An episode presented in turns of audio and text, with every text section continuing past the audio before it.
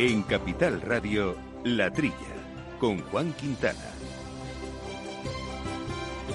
Muy buenos días, gente del campo, y muy buenos días, amigos del campo y de sus gentes. Eh, el desarrollo de la producción ecológica en la Unión Europea pivota sobre tres patas, lo decíamos la semana pasada, el nuevo reglamento de producción ecológica, aplazada su aplicación hasta 2022, el plan de acción ecológico y la tan mencionada estrategia del campo a la mesa o el Far to Fork. Bueno, pues uno de los objetivos es conseguir que en 2030 el 25% de la superficie agraria europea sea ecológica. Y en este sentido, la Sociedad Española de Agricultura Ecológica ya firmó la pasada semana en este mismo programa que no solo el 25, sino el 100% podría ser producción ecológica y además que habría capacidad de alimentar a toda la población europea. Bueno, técnicamente es posible que se pueda conseguir, pero la cuestión es si la inevitable reducción de la producción lo permitiría. Hay que recordar que la agricultura ecológica eh, produce bastante menos kilos de alimento por hectárea que la convencional y en este hipotético escenario se encarecería de forma sustancial la cesta de la compra precisamente al disminuir la oferta. Bueno, ¿cuál es el problema? Pues que a día de hoy el consumidor busca mayoritariamente productos de calidad, por supuesto, pero a bajo coste y esto no lo consigue la producción ecológica que sigue siendo de nicho. Todavía tiene un mercado ya cada vez más amplio y todavía tiene margen para crecer, en todo caso, ¿no? Pero bueno, de nicho. Y en todo caso es un exceso de superficie ecológica y la ya mencionada caída de la producción podría tener dos consecuencias. Previsiblemente se produciría un aumento de las importaciones. ¿Por qué? Pues porque los operadores buscarían productos más baratos que les permitieran mantener o mejorar su cuota de mercado, con lo que estaría por ver si se podría dar salida a toda esta producción propia ecológica. ¿no? Y es cierto que sobre el papel también se podría evitar, pues articulando una fuerte política arancelaria o subsidiando estas producciones, pero se trata de opciones que sin duda harían saltar las señales de alarma de la Organización Mundial del Comercio y del resto de las grandes potencias productoras. En fin, el reto verde está claro que es necesario, la promoción de la agricultura ecológica también es razonable e incentivarla pues tiene sentido, pero siempre dentro de unos límites que no lleven a un desequilibrio de los mercados y que no pongan en riesgo un tejido productivo tecnológicamente muy avanzado y que nos da garantías de abastecimiento. No hay que olvidar que la agricultura convencional produce más, pero sobre todo dispone de herramientas que permiten evitar o paliar las pérdidas de producción que inevitablemente generan las enfermedades o las plagas de la agricultura de la ganadería. En definitiva, y con carácter general, la verdad es que aporta más estabilidad y también permite alimentación segura, diversa, de calidad y a mejor precio. Bueno, y entramos en nuestro programa, un programa que hacemos con Néstor Betancor al mando de los controles técnicos y aquí compañeros de micrófono, Jesús Moreno. Buenos días, Jesús. Buenos días a todos. Ya de vuelta de tu gran periplo por la cornisa cantábrica y ya sentado aquí en, Madrid, ¿no? Al Ya estamos, en, ya estamos en Madrid, pero con, con teletrabajo, da igual que estés en Plencia, que en Madrid, que, que, en Dubái. Puedes, puedes tener el programa desde cualquier sitio. Esta es la, la técnica. Ahí está. Y Quintiliano Pérez Bonilla. Quinti, muy buenos días. Muy buenos días, queridos amigos. Buenos días a todos. ¿Tú sigues en tu terruño también? Yo me encuentro, no me encuentro en Dubái, me encuentro en la costa del Rastrojo, como ya sabéis. Ahí está, nuestro, nuestro periodista a pie de campo, como siempre. Pero bueno, además de, diversos temas que vamos a mencionar y asuntos que vamos a desbrozar de actualidad, nos vamos a centrar hoy en dos. Uno, el sector lácteo, es un producto, la leche, de consumo generalizado, casi indispensable, pero tampoco ha sido la industria láctea indemne a la crisis del coronavirus. Y de hecho también hay estas últimas semanas conflictos de productores que acusan a la industria de presionar a la baja los precios en origen.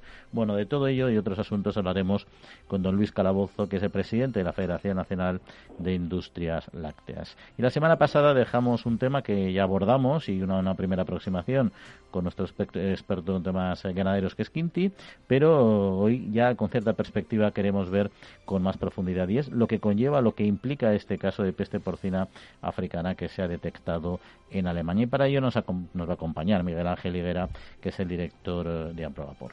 Bueno, pues estos y otros asuntos, como decíamos, les recuerdo en todo caso nuestro correo electrónico al que pueden mandarnos cualquier comentario o pregunta, valoración, lo que ustedes vean, que es latrilla arroba capitalradio.es. Y les recuerdo que también nos pueden seguir a través de Twitter en nuestra cuenta arroba latrilla debates.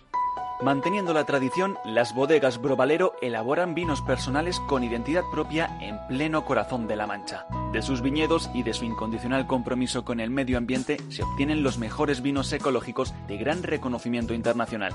Disfruta tú también de un vino ecológico excepcional con denominación de origen. Bodegas Brovalero. Accede a su tienda online en www.brovalero.com. Amaneces antes que el sol y conviertes la vida en nueva vida. Y alimentas el futuro de los tuyos. Te proteges de enfermedades. No te rindes ante las adversidades. Y cada día empiezas de nuevo. Eres de una naturaleza especial. Por eso hay un seguro especial para ti. Agroseguro. Más que un seguro.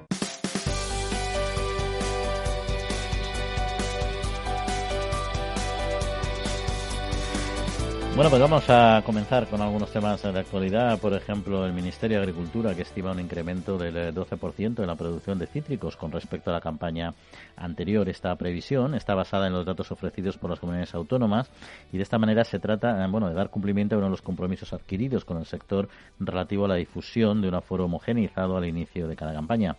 El comercio de productos citrícolas ha mantenido un gran dinamismo desde el inicio de la pandemia. Ha registrado un incremento del consumo nacional, así como las exportaciones a la Unión Europea, lo que ha repercutido en un aumento de los precios percibidos por los agricultores. Y todo esto con la amenaza que siempre tenemos de las eh, enfermedades, los eh, asuntos fitosanitarios que genera nuestra política exterior. No sé, Jesús, si quieres comentar algo de este tema o Quinti. Pues hombre, yo el tema mm, eh, me alegro mucho de la, campaña eh, cómo se ha desarrollado. Tiene una gran experiencia en exportación. Ha bajado un, poquito la exportación, pero ha subido en valor. Quiere decirte que exportamos a la Unión Europea, exportamos eh, unos cítricos de mucha calidad. La experiencia en exportación de, de los valencianos es, ancestral. Me acuerdo hace 50, 60 años que los únicos que, que, que tenían licencia para importar camiones eran los que tenían divisa de exportación, los, valencianos. Quiero decirte que me alegro mucho que la campaña haya sido así y que además que a ver si sujetan y mantienen su, eh, la cuestión de las posibles enfermedades que puedan entrar con cítricos de terceros países, llámese Sudáfrica y compañía. Me alegro mucho de la campaña citrícola. Sí, yo también estoy de acuerdo en el aumento que se ha producido de forma importante. Claro, tiene esta campaña un 5% por encima de la media, porque el año pasado parece ser que fue un año bastante flojo en cuanto a producción de cítricos. ¿no? Este año, bueno, pues ha aumentado en relación con el año anterior un 12% y por encima de la media un 5%. Eso está muy bien. Lo importante es que los precios se mantengan también, que ya veremos a lo largo del programa de hoy que hay bastantes elementos a considerar sobre el tema de los costes de producción en la cadena alimentaria, que es donde está en principio la, el principal problema. ¿no? Yo lo veo muy interesante siempre que los precios acompañen, como es normal. Y, un sector que no lo tiene tan tan bonito este año es el del vino, porque las principales organizaciones, bueno, lo hemos comentado ya en otros programas, ¿no? Pero las principales organizaciones agrarias eh, piden ahora también un plan urgente de apoyo a los viticultores, la Asociación de Jóvenes Agricultores, también la Coordinadora de Organizaciones de Agricultores, Ganaderos y la Unión de Pequeños Agricultores, es decir, Asaja Coagiupa, durante su participación en la sectorial del vino el pasado miércoles con el ministro de Agricultura, eh, detallaron sus peticiones tanto a los bodegueros como a los gobiernos centrales, bueno, al gobierno central y a los gobiernos autonómicos. Las organizaciones profesionales eh, han reclamado distintas medidas que han recogido en un documento conjunto y denuncian que, según sus datos, en algunos casos el precio percibido por los agricultores llega a ser incluso hasta el 30% inferior a los del año pasado, lo que a priori, pues bueno, tiene su lógica en el mundo de la oferta y la demanda, puesto que tenemos grandes stocks, grandes producciones y poca demanda, ¿no? Bueno, ya yo creo que saben nuestros oyentes, Juan, yo, yo, creo que saben mis antecedentes vitivinícolas en La Mancha, donde estuve 25 años. Y yo formaba parte de una mesa que había en Valdepeña, la mesa de los precios, anual, para intentar poner un poco paz a la hora de los precios. Había unas tablillas con el precio de la uva de compra en las puertas de cada bodega, con una cosecha normal, tirando, bueno, normal, 43 o 44 millones de hectolitros. Son muchos, es mucho vino. Eh, cuando hay tanta producción, porque esta campaña no es, no es récord, pero, pero es muy buena en, cantidad, quiero decirte, cuando llega la, hora de la vendimia, el viticultor Eh, la uva no, la puede tener, eh, no la puede tener colgando, o sea, hay que limpiar y vender. Y claro, hay una posición, mm, hay una posición desigual entre las bodegas que compran, que cada vez son menos, exceptuando las cooperativas, el resto son dos, tres bodegas o cuatro por, por zonas. Y, eso es más fácil que, que se pongan de acuerdo que no los cientos de, viticultores. ¿Qué pasa? Están dándole vueltas al precio de, los costes de, producción. Vamos a ver si de verdad llegan a un acuerdo, pero yo eh, creo que ha habido entregas eh, diciendo que, que los contratos eh, diciendo que sí, que, que cumplen con, la, con las normas de los costes de producción, que no, que, que, que no es verdad. Las asociaciones apelan a, la ICA que, que, que, que, aumente las, las, inspecciones y a ver si, si, si, pueden eh, eh, centrar en el tema de los precios, que es dificilísimo. Cuando hay una, oferta y una demanda y con viñedos que de 14, 15 mil kilos la hectárea, Juanse, cuando yo estaba en La Mancha, una cepa da 2 kilos de, media o 3 kilos y ahora están los viñedos dando, hay, hay menos hectáreas muy, poquitas menos, pero la producción es la misma o un poco más. Quiero decir, es una cuestión de oferta y demanda. Muchos, muchos ofertantes de uva y pocos compradores. Si yo estoy de acuerdo con vosotros, el caballo de batalla, que lo hemos visto en varias ocasiones, es la cadena alimentaria, cómo se fijan los precios.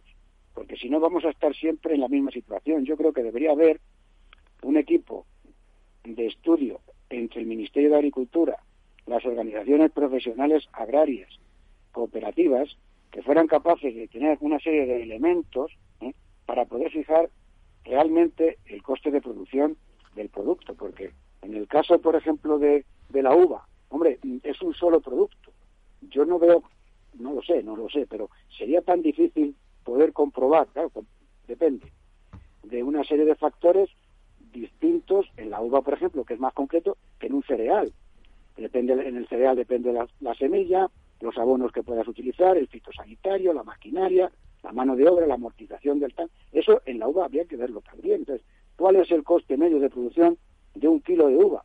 Pues pónganse de acuerdo, fíjense anualmente los precios oficiales, digamos, ¿no? Pero por consenso, porque si no, si, si, no somos capaces a nivel nacional de fijar unos precios oficiales en coste de producción por consenso, la ley de la cadena alimentaria va a ir mal, no va a poder funcionar bien, en mi modesta opinión, porque si tú tienes que poner en el contrato que efectivamente se te está pagando por encima del coste de producción y no hay un referente oficial, objetivo, que realmente después de discusiones, lo importante es mantener el protocolo de fijación de los precios de, los costes de producción. ¿Qué protocolo vamos a tener?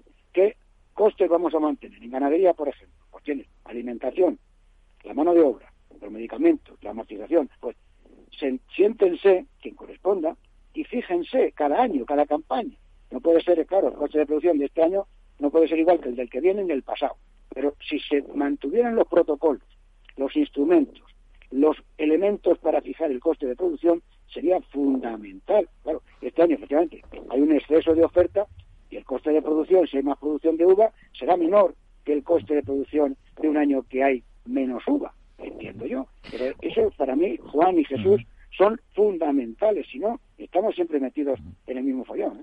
Oye, y, una otra un dato que a mí me ha sorprendido positivamente, aunque también tiene su, su segunda derivada y da un poco de miedo, es lo que ha informado eh, la agrupación de entidades aseguradoras de seguros agrarios, Agroseguro, eh, que se, se, han incrementado en más del 11% con respecto al mismo periodo de 2019, es decir, entre enero y agosto, eh, la superficie, por ejemplo, agraria, eh, de, lo que es el seguro. ¿no? Es decir, el capital asegurado se ha incrementado el 11% en estos ocho meses y, y, la superficie se ha incrementado el 48%. Lo que por una parte está muy bien porque ves un poco, bueno, que los agricultores están cubriendo las espaldas y en eso se transmite en profesionalidad, pero por otra parte, como dice Ignacio Marchetti, el presidente, pues bueno, también implica un cierto miedo o una cierta, bueno, posicionamiento de que se están produciendo cambios climatológicos reales y que les eh, y que dan cada vez más miedo, les asustan cada vez más. Bueno, eh, una de, las cuestiones de los precios, en, una noticia que ahora comentarás posterior, Juan, sobre la, aceituna de mesa, la, la, UPA recomienda a los a los agricultores que, que, que, hagan que, se acojan al seguro agrario. Es decir, que, el seguro agrario eh, se va a acabar imponiendo como el que compra un coche. Sin seguros no, no lo van a, no lo va a dejar salir. Quiero decir que que con estas cuestiones de, los precios y las cosechas y los accidentes y los accidentes meteorológicos está indicado no, no me sale nada que, que, aumente la, la, la, la cantidad de, de, hectáreas que, se acogen al seguro agrario. Vamos eso lo veo una cosa lógica. Claro yo estoy de acuerdo con vosotros en ese sentido. Acaba de caer una tormenta aquí ahora en Toledo en la, en la Puebla de mucho cuidado no no, no era granizo era simplemente agua no que, que viene muy bien claro ahora mismo para porque nosotros no tenemos viña, ¿no? En la Puebla, para tener agua para poder empezar a sembrar. Pero claro, los cambios climáticos son tan importantes que bueno, que es lógico que la gente pues quiera tener el seguro, es, También tiene un efecto también colateral, que no es que sea ni negativo ni positivo, pero para las arcas públicas es un cierto compromiso, porque al final los seguros están cofinanciados, una gran proporción por la administración pública, básicamente por la Entidad Nacional de Seguros Agrarios y también por comunidades autónomas en menor medida, y tú si tienes derecho, si contratas un seguro, tienes derecho a, a ese apoyo, ¿no? Luego según se van, van aumentando en estas proporciones tan sustanciales, también va aumentando el coste público de nuestra política que es muy recomendable tenerla y es un modelo en muchos sitios, pero no es, eh, no es barata, ¿no? Y en fin eso todo sea por el bien lógicamente del sector y de la economía que al final es lo que lo que impera aquí no pero bueno vamos a la última tema que ibas a, comentar eh, que habías anticipado ya Jesús que es eh, la campaña de recolección de aceituna de mesa que ha arrancado con ciertas novedades no la coordinadora de organizaciones eh, de agricultores y ganaderos COAG ha avanzado estas novedades del arranque marcada por la crisis sanitaria la sequía y la nueva normativa donde los contratos entre agricultores e industria deben tener como referencia los costes de producción tal y como se recoge por la modificación llevada a cabo en la ley para la mejora de la cadena alimentaria, que es lo mismo que hablábamos también antes con el tema del vino, cítricos, en fin, con, con casi todos los productos, con la leche que vamos a hablar en unos minutos, pero no sabemos si eso se produce o no. Ya, ya dice el refrán que al, perro, al, perro, esperemos todos buen en pulgas o algo así, viene el, sector de, la aceituna de mesa, eh, llevan sufriendo ya el palo de los famosos eh, eh aranceles de Estados Unidos, eh, eh, eh, que, ha sido terrible y, lo sigue siendo, y encima este año una gran sequía y, mucho calor, venía una una, una cosecha, pues eso, que, se, ha diezmado, y encima, para propina, o sea, calor y sequía y luego un granizo, que, que, ha acabado con parte de, de, la cosecha. Aquí vuelve vuelve de, actualidad el tema que hemos tratado de los seguros agrarios, donde UPA aconseja a todos los productores de, de, aceituna de mesa que aseguren las cosechas. Quiero decir de que, que es un sector que, que, está en crisis por eso, por, primero por el tema de los aranceles de Estados Unidos y luego eh, esta, esta cuestión climatológica. Y es de, los, es de los sectores menos asegurados, el de la oliva en concreto en España, que esos son los problemas que tiene. Pues, pues, pues, y no normal, y no normal que la COVID no ataca tanto en el campo, indudablemente, como en Madrid, ¿no? Pues claro, cuando tú vas a variar la, aceituna, normalmente no se suele coger el metro, por lo menos aquí en la Puebla, ¿no? Ni el autobús. O sea, vas, vas de otra forma, ¿no? Bueno, no, Madrid, dentro, yo llegará, yo, yo llegará, Quinte, yo llegará. En fin, seguimos, seguimos aquí hablando de campo, en la trilla de Capital Radio. Solo tú y los que están a tu lado conocéis el día a día del trabajo en el campo. Por eso en CaixaBank estamos contigo siempre.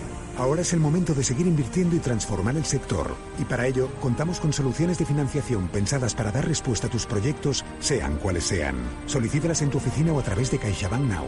Agrobank, pasión por el mundo agro. No permitas que el mal tiempo arruine tu mejor cosecha, ni te arriesgues a que tu ganado corra peligro. No esperes a final del periodo para contratar un buen seguro agrario que te proteja. A ti, a tu familia, a tu negocio. El Ministerio de Agricultura, Pesca y Alimentación a través de ENESA subvenciona hasta el 65% del coste de tu seguro. Ahora es el momento. Mañana puede ser demasiado tarde. Plan de Seguros Agrarios. Asegura tu futuro. Gobierno de España.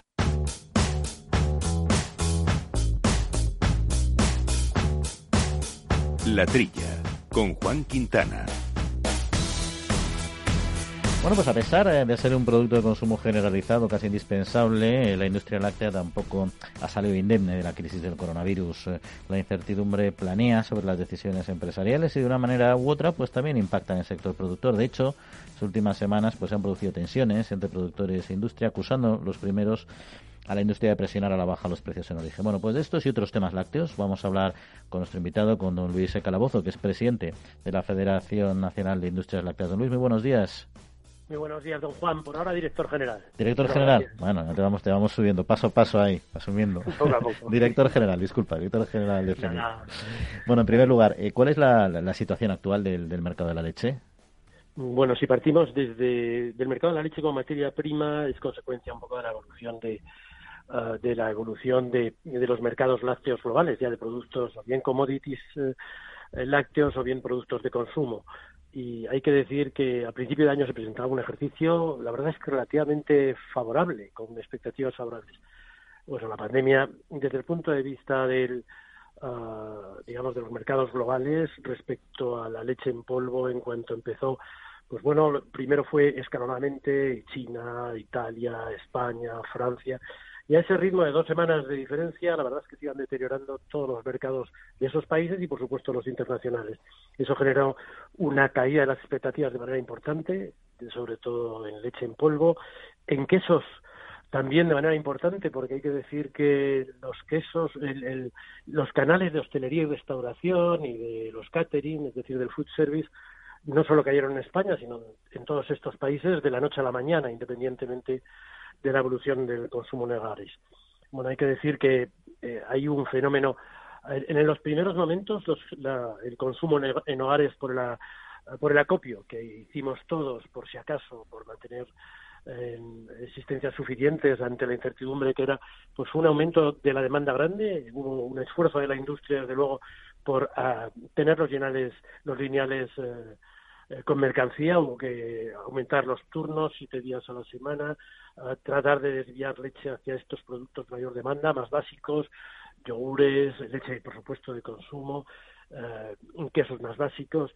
Y, y, esto se consiguió, pero es verdad que ese aumento enorme de los volúmenes del consumo del hogar, pues cayó, o sea, se encontró de golpe con, con de la noche a la mañana la desaparición de un mercado muy importante y muy importante sobre todo para productos de queso sobre todo y productos de mayor valor añadido. Hay que decir que eh, yo, lo primero que sufrió fue de las pequeñas, medianas queserías que, mm, quedándose sin negocio, tenían poca capacidad de absorber la leche. Ahí los grandes y de aquellos que pudieron, la verdad es que hubo una reconducción de, leche, no se quedó un litro sin recoger, se gestionó todo y la verdad es que este, este comportamiento, eh, digamos, excepcional, este convulsionado, eh, en, gracias a Dios en el campo tuvo consecuencias uh, de corte de suministros, pero recuperados más bien no eje cabra.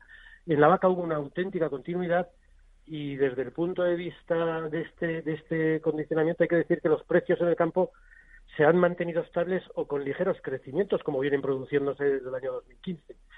quiere decir que el mercado en sí mismo y el sector lácteo, en la relación producción primaria e industria, pues bueno, ha ido canalizando todos estos eh, estas convulsiones y en general la volatilidad láctea vía paquete lácteo y vía acuerdo de sostenibilidad de manera bastante estable. Hay que decir que desde entonces los precios al, al ganadero han ido lentamente creciendo, pero de manera continua desde el año 2015.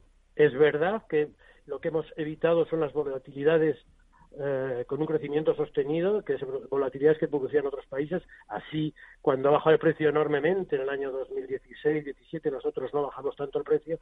Y es verdad que cuando hubo una recuperación más en el año, no sé, en el ejercicio 2018, eh, pues bueno, nuestros, eh, perdón, nuestro, en el año 2019, 18, 19, pues nosotros no crecimos tanto como estos países que están sujetos a la volatilidad.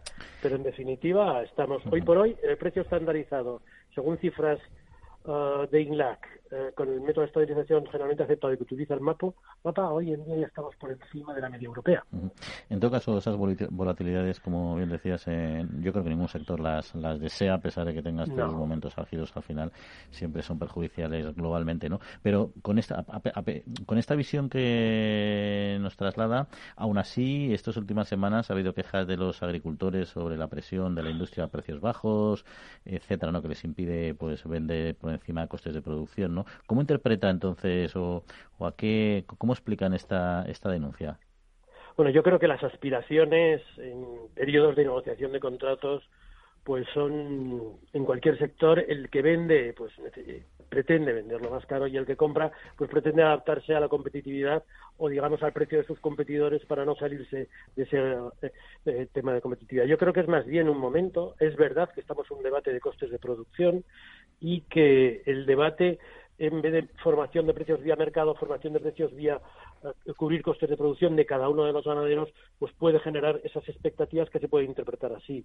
Es verdad que con el Real Decreto de medidas urgentes que anticipó una modificación de la ley de mejora de la ley de medidas para mejorar la cadena alimentaria que ha venido ahora y que se ha propuesto ahora, pero que estará en debate a partir del mes de octubre, pues ha, eh, ha obligado en un sector muy regulado, que tiene además el paquete lácteo y el que hay que convivir pues las adaptaciones a, a esta nueva a esta nueva ley de mejora de la cadena con digamos con eh, el modelo más garantista que tiene el paquete lácteo en el cual que hay que hacer antes de, eh, de firmar un contrato ofertas por dos meses ha obligado a cambiar en ese periodo que era justo entre cuando se los contratos este esta forma de gestionarlo llevarlo al tipo de contratos, pues es verdad que ha ido retrasando las negociaciones, es verdad que los mercados han ido cambiando en el interim y eso ha podido eh, generar tensiones entre las expectativas que se tenían al principio de año sin coronavirus, expectativas que había a principio de año sin una modificación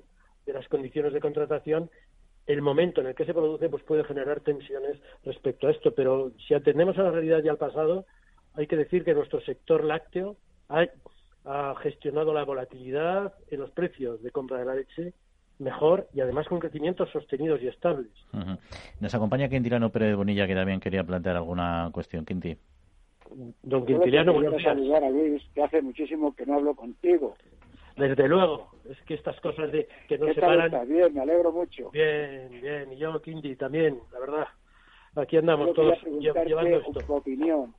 ¿Cómo ves tú la dificultad de formar precios considerando la idea de costes de producción objetivos. ¿Cómo lo ves? ¿Cómo se podría eso?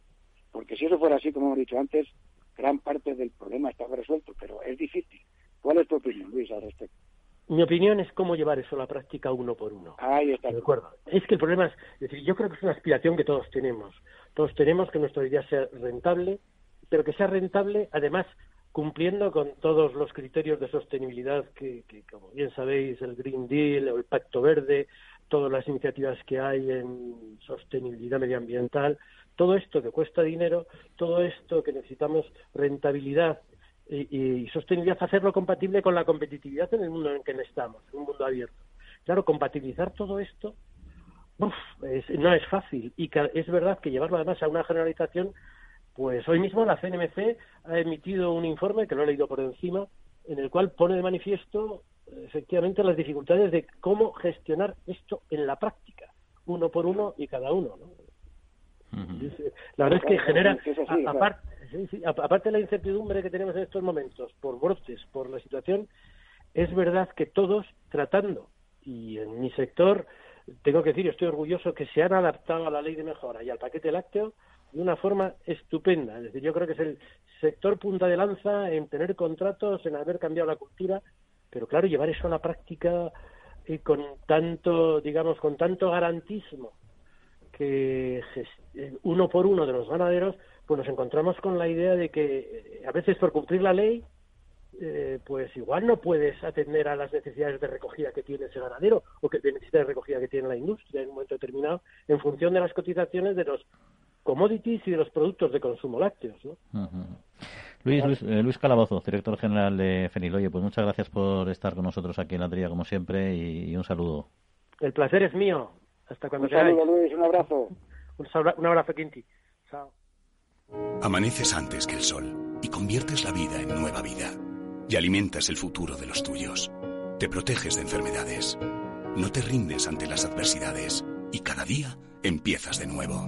Eres de una naturaleza especial. Por eso hay un seguro especial para ti. Agroseguro. Más que un seguro.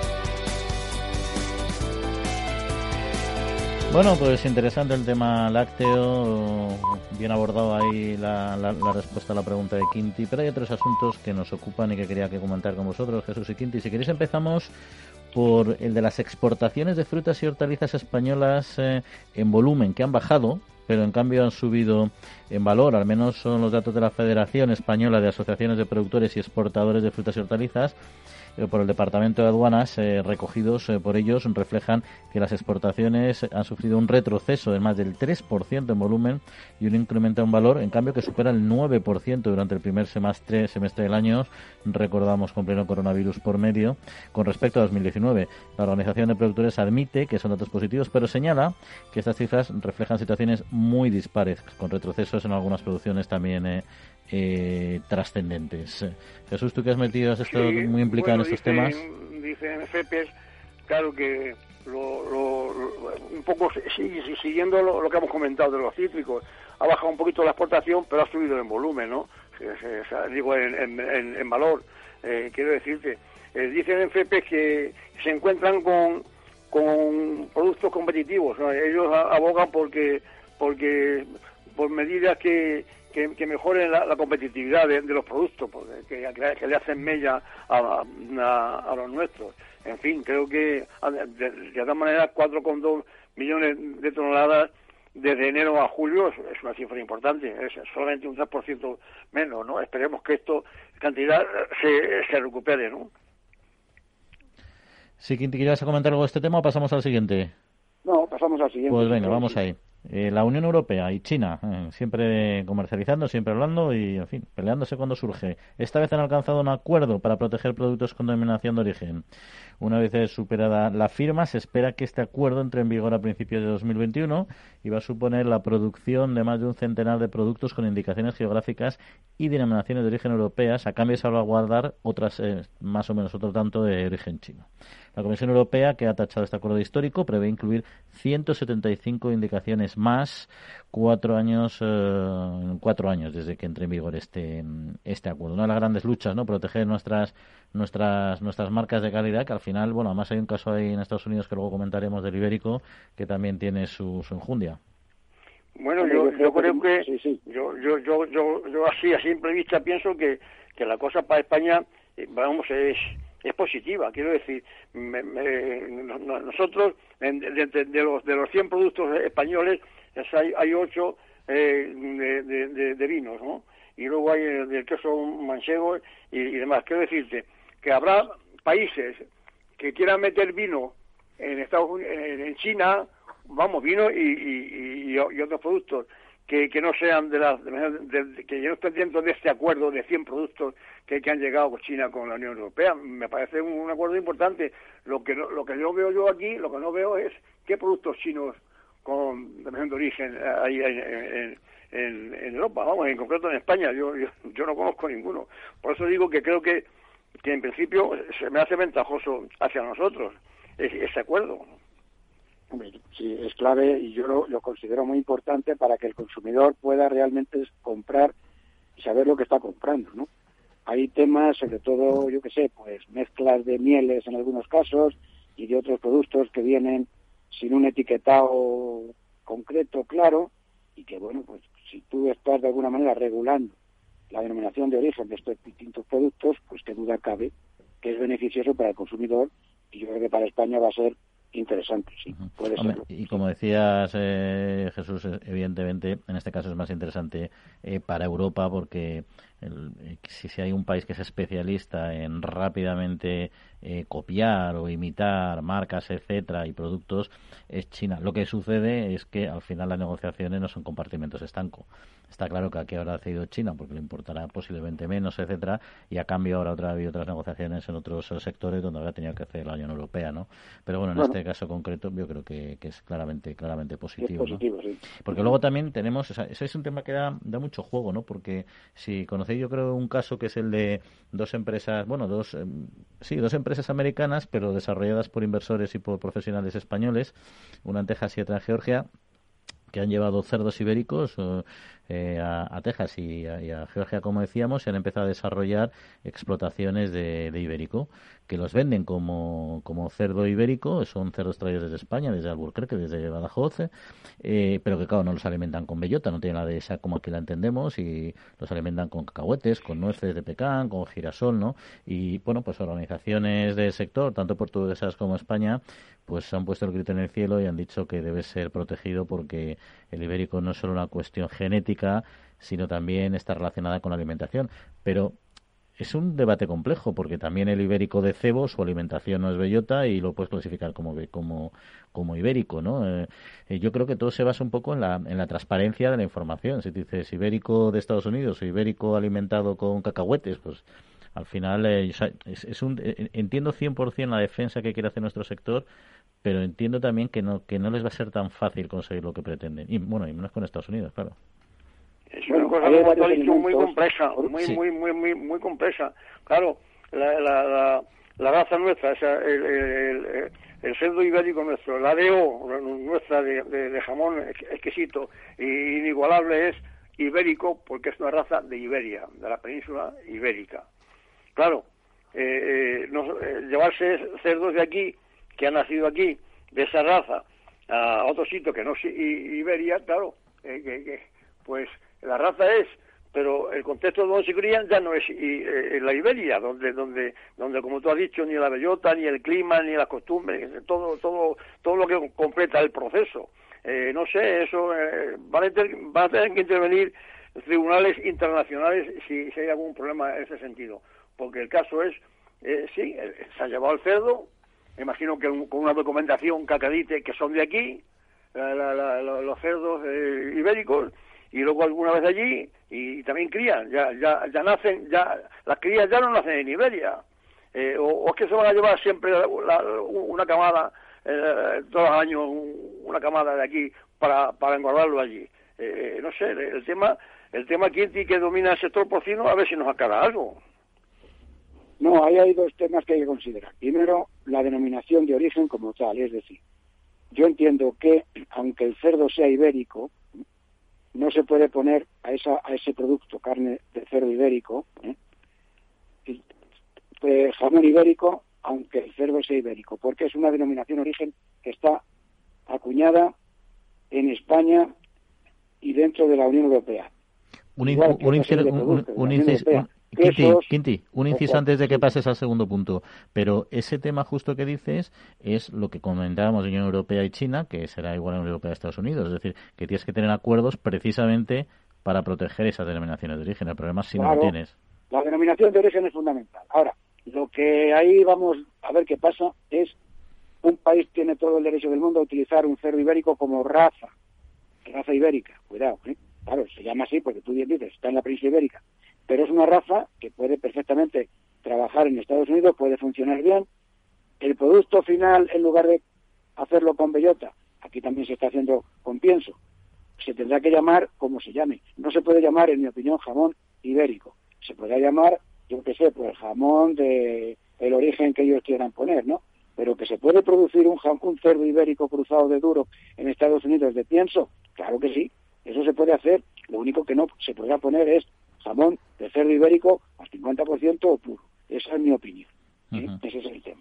Sí, yo, comparto un poco lo que dices, es decir, al final eh, o bien tienes un acuerdo comercial claro que lo defina, que sería lo ideal, o si no tendrás que ir a poner jamón de raza ibérica producido en Estados Unidos, o jamón de raza ibérica alimentado como sea, es decir, pero mm, si simplemente especificas jamón de raza ibérica, también estás con, concretando un poco que a lo que te refieres es a la raza. Lo que no puede haber luego es ocultismo en el etiquetado, digamos, que te incida, a que te lleve a pensar que ese jamón ibérico es de la dehesa española. Eso es donde... Pero fíjate una cosa, y yo no, si digo esto va a parecer que voy, no, no, no, ni mucho menos voy en contra de, del sector español, pero la raza duro es originaria de, Estados Unidos, ¿no?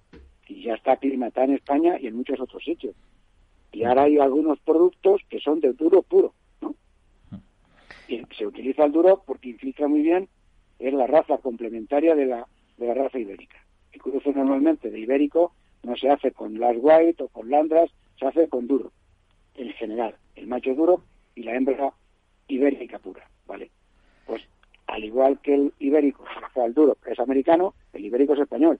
El único punto es que cómo se denomina ese producto para diferenciar el producto español del producto americano. Eso es así. Y luego el sabor, ojo, que yo tampoco lo sé. A ver si resulta que va a salir una castaña, nunca mejor dicho.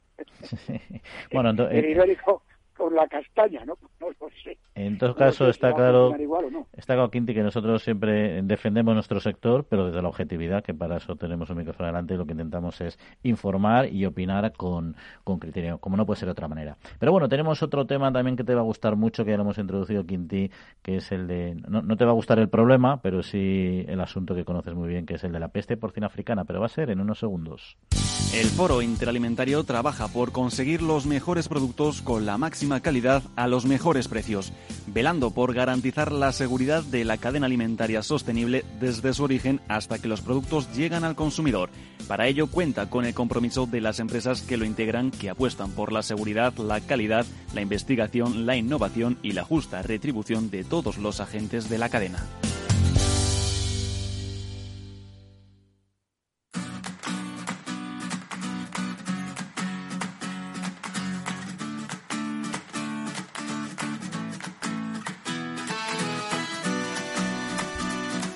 Bueno, pues el Ministerio Alemán de Agricultura confirmó la pasada semana el primer caso de peste porcina africana en su territorio, en el cadáver de un jabalí en concreto encontrado en el Estado Federado de Brandenburgo. Ya tuvimos oportunidad de hacer una primera aproximación aquí con Quinti, pero ahora con algo más de perspectiva queremos profundizar en lo que esto puede suponer para este sector y para ello, para ello nos acompaña Miguel Ángel Higueras, que es el director de Amproba por Miguel Ángel, muy buenos días. Hola, muy buenos días. Bueno, ¿se sabe algo desde, desde entonces? ¿Ha habido alguna novedad, algún caso más que se haya detectado? Sí, se, han, se han detectado otros cinco jabalíes más, entonces en total ya, ya son seis. Los cinco que se detectaron hace un par de días eh, fueron tres encontrados muertos y, un, y uno abatido, que, que ambos han, que todos han dado positivo, así que ya tenemos seis seis jabalíes positivos ah, en Alemania en esa misma en esa misma zona. Y, este al estar en Alemania venían de Polonia, países del este, etcétera, se puede extender, o sea, hay un riesgo real de que se pueda extender a otros países de la Unión Europea y por supuesto también a España, aunque estemos todavía alejados físicamente. Bueno, por supuesto, pero también hay que contemplarlo que este foco o este jabalí casi le podemos achacar al mismo foco de Polonia, es decir, solo ha cruzado la frontera. Desafortunadamente, lo que ha pasado con la peste es que ha cruzado a otro país y a uno de los países más importantes dentro de la producción porcina europea. Es decir, no lo contemplamos como un salto de la enfermedad, sino como una evolución nosotros todavía lo tenemos a 2.000 kilómetros de distancia, pero no cabe ninguna duda que tenemos que seguir esforzándonos en mantener, implementar y mejorar nuestras medidas de protección para que no para que no nos entre la peste porcina africana. Y este este caso en concreto, eh, o estos casos ya, este nuevo foco, eh, ¿cómo puede afectar o cómo, cómo va a afectar al sector porcino en Europa en general, pero también en España? Pues nosotros ahora lo que estamos viendo que quitando el tema sanitario en el que están trabajando muy fuertemente los alemanes y contando específicamente que es una evolución de foco, donde vemos el mayor problema es en la parte de mercado. Alemania es el principal productor de carne de la Unión Europea, le seguimos España. Luego a nivel de animales producidos, lo que es el sector ganadero, España es el número uno y Alemania es el número dos pero eh, Alemania tiene un fuerte peso a la hora de exportar a países terceros. El año pasado exportó un millón de toneladas y de las cuales 600.000 ya el año pasado iban a China. Entonces es un peso muy importante. ¿Qué es lo que ha pasado? Pues automáticamente, aparte de que ha habido algunos países terceros que ya directamente han cerrado las fronteras a Alemania, pero es que Alemania tomó la, la delantera y se auto autocerró, por así decirlo. No es que se autocerró, sino que él tiene firmados unos convenios bilaterales con una serie de países en los que en ese certificado explícitamente Alemania informa que es libre de peste porcina africana. Al no poder cumplir ese apartado, es el que automáticamente ha bajado y ha, y ha retirado los certificados de exportación, con lo cual lleva ya una semana sin exportar nada a países terceros. Y ese es el problema que nosotros vemos, esa sobreoferta de producto que podría haber en Alemania si no consigue un acuerdo rápido con, con la mayor cantidad de, de, países terceros y obviamente el primero al frente tiene que ser el acuerdo con China para una regionalización y poder exportar. Quintiliano Predonilla también quería plantear alguna cuestión. Buenos días, Miguel Ángel, ¿qué tal estás? Muy buenos días, Quintiliano, muy bien. Buenos días. Bien, simplemente comentar algo que, que tú sabes cuál es mi opinión, porque efectivamente tiene razón, la situación epidemiológica en este momento no ha cambiado, ¿no? Porque lo único que ha hecho ha sido el jabalí infectado ha avanzado pues eh, algunos kilómetros o algunos metros dentro de la propia frontera, ¿no? Pero tú sabes como yo, Miguel Ángel, que la evolución inicial de la enfermedad durante los últimos años en toda la Europa del Este, con independencia de otros países no europeos, pues va avanzando lenta pero inexorable. Y mi opinión, como tú conoces, es que yo creo que habría que abordar la posibilidad de modificar las medidas de lucha a nivel comunitario que hoy se están utilizando, porque el avance del jabalí con la superpoblación de jabalíes es lo que nos está cambiando las reglas del juego. Quería saber un poco si tú estás de acuerdo con lo que, con mi opinión, en el sentido de intentar ver de qué manera la Comisión valora la evolución, no en el momento actual, que efectivamente tiene razón, ha avanzado muy poco, ¿vale? Pero sí viene avanzando lo que ha ocurrido en Polonia durante los últimos tiempos, si habría que darle una pensada objetiva, científica, a este aspecto. Yo estoy prácticamente totalmente de acuerdo contigo. Es el momento de reflexionar. No me fastidia que estés de acuerdo conmigo. ¿eh? Sí, estás, hombre, hombre, yo soy maestro siempre. No, pero es el momento de reflexionar las circunstancias y las situaciones. Además, ¿quién mejor que tú? Y una cosa que te voy a decir, que la normativa europea prácticamente salió de, los pechos de la normativa española que, que, hicisteis vosotros. Y en ese momento había una peste diferente que teníamos en Portugal y en España. Y en Portugal y en España, por muchos años que tuvimos la peste, nunca cruzó los Pirineos. Los esfuerzos que se pusieron nunca salió de la península ibérica. Ahora tenemos una peste desde el 2014 en la cual ya ha pasado por 10 países de la Unión Europea, incluiríamos otro más de Europa que Serbia, es decir, que tenemos dentro del continente europeo, tenemos 11 países por los cuales ha pasado ha pasado la peste. Y el concepto y la posición es totalmente diferente de cuando se hizo esa primera normativa acompañada a cómo se trabajó en España a las circunstancias actuales. Circunstancias actuales tanto de la producción porcina como de la cabaña de jabalíes. Estamos viendo que el jabalí es un difusor espectacular de la peste. Tenemos unas poblaciones de jabalíes en toda Europa exultantes, demasiado altas para poder ser contenidas. Tenemos una reducción en el número de cazadores, o incluso está aumentando la edad media de los cazadores, con lo cual ni siquiera podemos y tenemos la capacidad de poder controlar y gestionar correctamente las poblaciones silvestres. Y ese es el pilar básico. pilar básico es tener una buena y perfecta diferenciación entre la producción doméstica, que vías analíticas, puesto que obviamente lo tenemos en las granjas y podemos hacer analíticas directas, la, la población doméstica la podríamos tener controlada, pero obviamente tenemos ahí una espada de Damocles muy importante con la población silvestre, en este caso jabalí, que tenemos unas poblaciones muy, muy, muy, muy porríficas y además están en unas zonas de muy boscosas dentro de, muchos países de la, de la Unión Europea que hacen muy difícil su contención hasta incluso la recuperación de los cadáveres negativos. Con lo cual yo creo que sí que hay que dar una vuelta contando y visualizando cuál es la situación que tenemos hoy en el 2020 tanto en producción como en jabalíes. Y hay, además, eh, precisamente sería esta semana un informe científico promovido por la Real Federación Española de Caza y también las autonómicas eh, que demostraba un poco la necesidad de la caza batida con perros en concreto, ¿no? Para, para por su mayor eficacia a la hora de, controlar las poblaciones de jabalíes, es decir, que hay una demanda de que esto, de que esta forma de control se, se reactive para evidentemente evitar este tipo de, de, enfermedades del sector sanitario como la peste porcina africana. ¿no? Pero bueno, ya para terminar, Miguel Ángel, una última cuestión. Habías mencionado el tema de, al, no exportar Alemania se genera una sobreoferta interior, un exceso de producción, ¿no? ¿Eso no puede servir también de alguna manera para que Alemania pueda exportar a estos huecos que temporalmente al menos ha dejado Alemania y que esa sea como una salida a ese exceso de producción que haya, que haya en Europa? Esto lo hemos, lo hemos contemplado y lo estamos debatiendo muy importante con el resto de países grandes exportadores. Si podríamos tener el sumatorio de los países la capacidad de exportar lo que Alemania no podría. Y en eso estamos tanto Dinamarca como Holanda como España, que seríamos los otros tres países que podríamos compensar esa pérdida de Alemania. Desafortunadamente la respuesta es no, no podemos compensarlo. No podemos compensarlo desde un punto de vista de la capacidad de producir carne para poder exportar, que nuestro limitante es la capacidad de frío y almacenamiento. Y que obviamente un crecimiento tan grande como el que necesitaríamos para hacer frente a la caída de Alemania, pues prácticamente no hay ninguna economía que lo pueda soportar de alguna empresa de que se vincule tanto a nuevos clientes a la hora de exportar. Está claro que puede haber una mejora, está claro que puede haber una progresión, pero llegar a compensar la pérdida de Alemania ahora mismo no lo vemos. Con lo que estamos viendo que lo que necesitamos ahora mismo es trabajar de una forma muy eficiente con una sobreoferta en el mercado comunitario para intentar que no afecte ni se contagie el resto de los mercados y cómo poder esa esa oferta de, de Alemania que, que no puede sacar fuera cómo la podemos digerir, perdón por la palabra, entre todos los entre todos los Estados miembros de la Unión Europea y que no nos afecte al mercado. Pues Miguel Ángel, muchas gracias y ya seguiremos pendientes de este asunto. Un saludo. A vosotros, un placer, como siempre. Un abrazo, Miguel Ángel.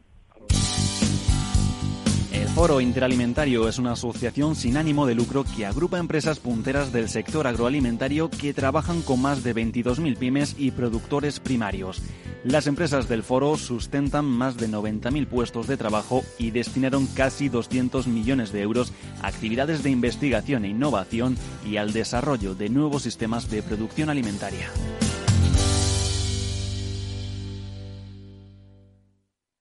Manteniendo la tradición, las bodegas Brovalero elaboran vinos personales con identidad propia en pleno corazón de la Mancha. De sus viñedos y de su incondicional compromiso con el medio ambiente se obtienen los mejores vinos ecológicos de gran reconocimiento internacional. Disfruta tú también de un vino ecológico excepcional con denominación de origen. Bodegas Brovalero. Accede a su tienda online en www.brovalero.com.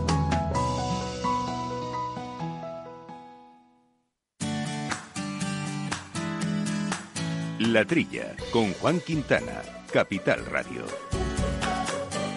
Y ya saben que para los oyentes eh, de la tría tiene un descuento muy especial de las bodegas Brovalero para que puedan degustar estos vinos de autor, estos vinos ecológicos eh, de gran calidad, como estas monovarietales de Petit Verdot, de Shiraz, de Cabernet Sauvignon, incluso los blancos fermentados en barrica. ¿Cómo pueden conseguir este 15% de descuento? Pues se meten en la página web eh, brovalero.com y hacen la compra que deseen y cuando les pida el código de cupón teclean simplemente la trilla, todo seguido en minúsculas, la trilla, todo seguido en minúsculas y automáticamente automáticamente les aplicarán este descuento del 15% sobre el precio que tienen en la, en la, en la tienda en la tienda online. Recuerden provalero.com y hablamos de vino y hablamos de nuestro saber popular, de nuestros refranes, donde Jesús Moreno es un auténtico especialista. Bueno, Jesús, dinos algún refrán de esto de tu tierra, de esos que conozcas tú desde tu infancia. Eh, tengo, tengo hoy un refrán que me recuerda a mi padre. Mi padre decía siempre que prefería gastarse el dinero en, en, alimentos y, en vino que no en, botica, ¿no? Él prefería comer bien que no en botica. Y, y, dice el refrán que tengo, tinto con jamón es buena inyección. O sea, coincide con la idea de, mi padre. Ahí está. O lo que te está diciendo es que si te alimentas como... con jamón, una buena inyección. Sí, señor, me lo voy a apuntar, ¿eh? Me lo voy a apuntar. Una buena vacuna, una buena vacuna, como otras que necesitamos, pero esta ya la conocemos, ¿no? Productos de calidad nos cuidan la salud. En fin, nos queda un poquito, pero quería comentar cuatro noticias rápidamente en titulares, eh, que Singenta ha presentado a distribuidores y técnicos el nuevo biofungicida de amplio espectro Taegro, que está registrado para cultivos hortícolas de invernadero y aire libre, que es una solución natural y sostenible para el control de las enfermedades. Se han realizado dos presentaciones de forma virtual a través de Internet, en las que se han comentado los resultados resultados de los ensayos en diferentes cultivos hortícolas. Y por otro lado, Provacuno, la interprofesional de la carne de vacuno España, ha retomado su actividad presencial de promoción exterior con la organización de una jornada informativa dirigida a 50 importadores emiratíes en la ciudad de Dubái. Este evento que ha tenido lugar en el Hotel Duques Barceló de la ciudad de Emiratí se marca en las actividades programadas en el plan What a Wonderful European Beef, eh, programa cofinanciado por la Unión Europea. Y penúltimo asunto, el presidente de la Asociación Empresarial para la Protección de las Plantas, de AEPLA, llamado Manuel Melgarejo, ha alertado en una entrevista con EFEAGRO de que el cambio climático está trayendo nuevas plagas y considera que España debería de tener todas las herramientas posibles eh, para controlarlas. También ha recordado que las plagas no entran por los países del norte, sino por los más mediterráneos y más cálidos, donde tiene más facilidad de desarrollo, es decir, España, por ejemplo. Y finalizamos con el sector hortofrutícola almeriense que ha vuelto a demostrar su compromiso con el medio ambiente y las buenas prácticas agrícolas. Según los datos ofrecidos por Sigfito, en el primer semestre del año Almería recicló 184.100 kilos de envases, casi un 25% más que el pasado año. Sobre estos eh, algunos temas, ¿queréis comentar algo? Mira, Juan, esto, eh, este, eh, este evento de, que, ha promovido Provacuno en, en Dubái me llena de satisfacción. Bueno, es el evento es importantísimo, lo, lo, lo, creo yo, porque hizo una exhibición de, de cocina con carne de, de, de, vacuno un paisano mío que es Iván Cerdeño, que tiene una flecha Michelin en Toledo. O sea que enhorabuena a mi paisano por esa exhibición que hizo. Y, también quería comentar, Juan, en un minuto, un, evento que, que, me ocurrió en Milagros, en una bodega que hay en Milagros, eh, al lado de, Aranda, donde yo suelo comprar vino de ahí que es riquísimo. Cada vez que voy para el norte y bajo para, Madrid, compraba y compro, vino en, en, Bagging Boss, una caja de cartón con su envase de vino. Bueno, pues el, lunes 14 me, propongo comprar un Bagging Boss y llego con el Bagging Boss vacío y me dicen que no se puede dejar, eh, que no nos hacen cargo del Bagging Boss vacío. Entonces, eh, al salir de la bodega, en un patio que hay enorme, junto a, un, a, unos palés dejo el envase famoso ahí vacío. Y cuando mi sorpresa, que estoy en el coche montado ya para venirme y, el bodeguero sale, abre la puerta del coche y me tira el bagging ball vacío adentro del coche. Quiero decir que tengan cuidado los que vayan a comprar vino a Milagros con, con, con, con, el aspecto de, de, de, los envases de la bodega, porque vamos, no, no, no solamente nos los quieren, sino que te los tiran a la cara, vamos. bueno, ahí está. Yo quería, Juan, que me expliques un poco lo del tema de Singenta del, biofungicida, biofungicida este, más o menos en qué, en qué consiste el biofungicida, que funciona también. Eh, bueno, al final, al final son eh, productos que están basados en el desarrollo de, de seres vivos en, distintos, en distintas facetas. Pueden ser microorganismos, pueden ser propios, eh, propios animales que están trabajando para compensar, pero al final es en vez, en vez de crear simplemente productos de síntesis química, productos que están basados en el desarrollo de, de, material vivo, ¿no?